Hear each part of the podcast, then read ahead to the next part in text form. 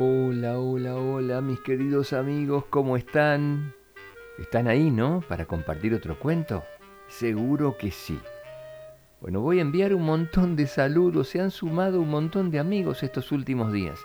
Así que discúlpenme, pero va a ser un poquito largo lo de los saludos. Quiero mandar un beso muy fuerte a Sebastián, que tiene seis años y muy pronto va a cumplir siete. Me escribe desde México. Desde Chile me escribe Paz, que tiene ocho años, y Salvador, que tiene cinco. Su mamá se llama Francisca. Muchos besos para ustedes. Me escribió desde Perú Fabiana y Fabio.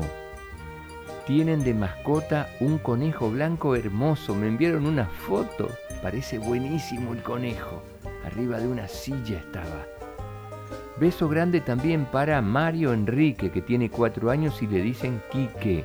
Y para Ana Camila, que tiene dos y también son de México.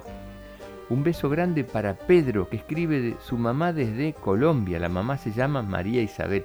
Muchos besos para ustedes. Y finalmente, un beso muy grande para Eino Antonio. Me escriben desde Francia sus papás. El papá se llama Tony y es finlandés y la mamá se llama Verónica y es nicaragüense.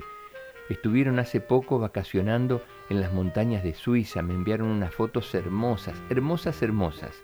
Así que para ustedes un beso muy grande.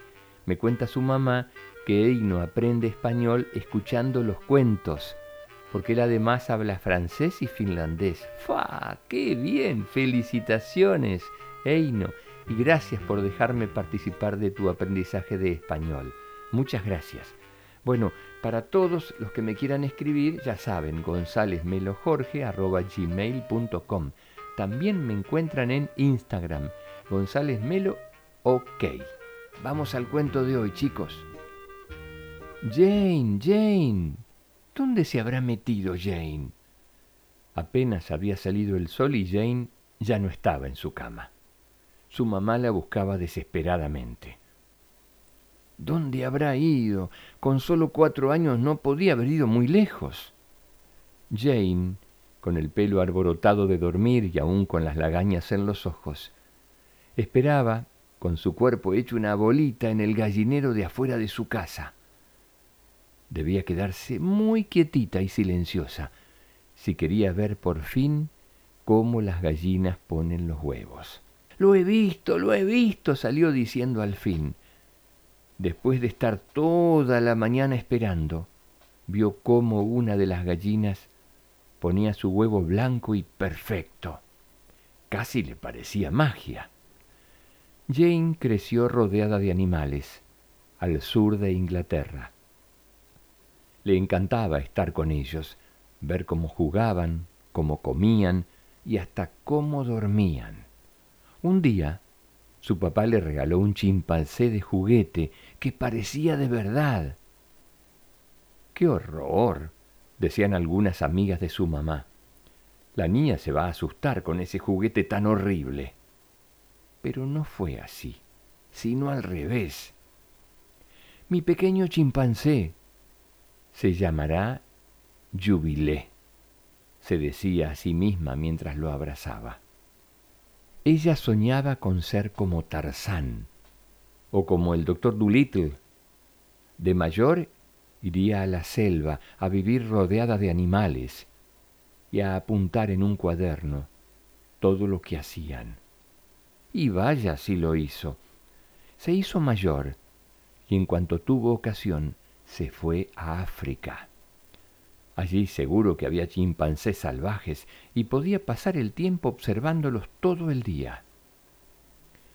Estuvo viviendo en una granja y al poco tiempo se enteró de que había un señor que estaba buscando a alguien que investigara sobre los chimpancés en Tanzania. Tengo que llamarlo por teléfono, rápido. Yo quiero ir a Tanzania con ese señor, decía Jane cuando se enteró su sueño se hizo realidad.